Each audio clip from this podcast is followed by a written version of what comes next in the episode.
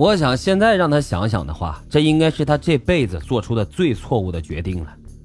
家里人眼见劝阻无果，也只能任由苏娟按照自己的心意去做了。苏娟此时把儿时的贫困经历全然的都忘了，心里面呀只有眼前的这个男人。一九九四年，俩人步入了婚姻的殿堂，苏娟收获了自己梦寐以求的爱情。可是就在婚后的一个月，李磊就开始暴露出了自己的真实面目。他们经常会因为生活中的一些小事争吵。此时的婚姻生活早就没有了恋爱时的甜蜜，只剩下日复一日的柴米油盐。苏娟对此呢也是后悔不已，每日郁郁寡欢，还一度患上了性冷淡症。为了挽回丈夫，也是害怕流言蜚语，二人啊很快有了自己的孩子。她本以为自此之后幸福的生活很快就会来到，可是在这个时候，丈夫却抛下了身怀六甲的她，独自到宁波去打工了。果然，这事情的一切都是按照父母所说的那样发生了。在二零零一年，李磊带着一个挺着大肚子的女人就回了家，这个是他在外面养的情人。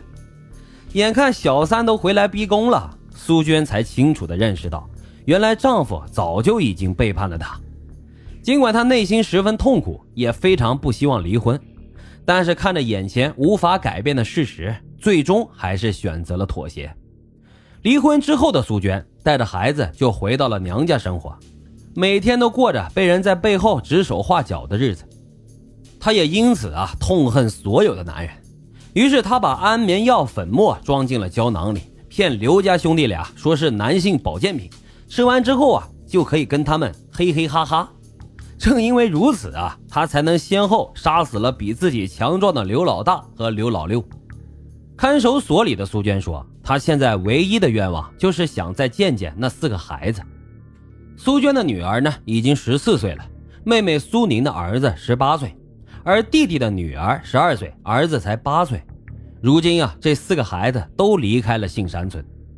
弟弟妹妹的孩子从二零零一年就跟苏娟在一起生活了，感情十分深厚。弟弟家只有八岁的儿子，也一直称呼苏娟为妈妈。年幼的他并不知道，正是自己叫了八年的妈妈的人，杀死了他的亲生母亲。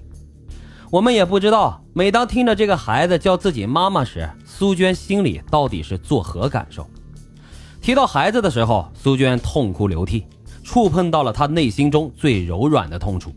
她说，在四个孩子当中，她亲生女儿最不得宠，她加倍对弟弟妹妹的孩子好，想要补偿内心的愧疚。守着这么多的秘密生活，真的是太累了。苏娟称啊，自己多次都想到了死。但是，一看到四个孩子，就都放弃了。他想把孩子都培养成人之后，再结束自己的生命。只是他没能等到那一天。不管是苏娟还是受害人，他们本都可以有一个幸福的生活，但是在法律面前，就只剩下了公正。二零二一年，苏娟被判处了死刑，剥夺政治权利终身。最后啊，老白其实想说两句。百年修得同船渡，千年修得共枕眠。无论是生活还是精神上，作为夫妻之间呀，都应该相互扶持、相互鼓励、相守，并且相伴。你只有耐得住寂寞，经得住诱惑，才能守得住长久，才能领悟到生活当中最本质的幸福。平平淡淡才是真。好了，今天的案子就为大家播讲到这里，感谢收听老白茶馆。欢迎大家在评论区积极的留言、订阅、点赞与打赏，我们下期再会。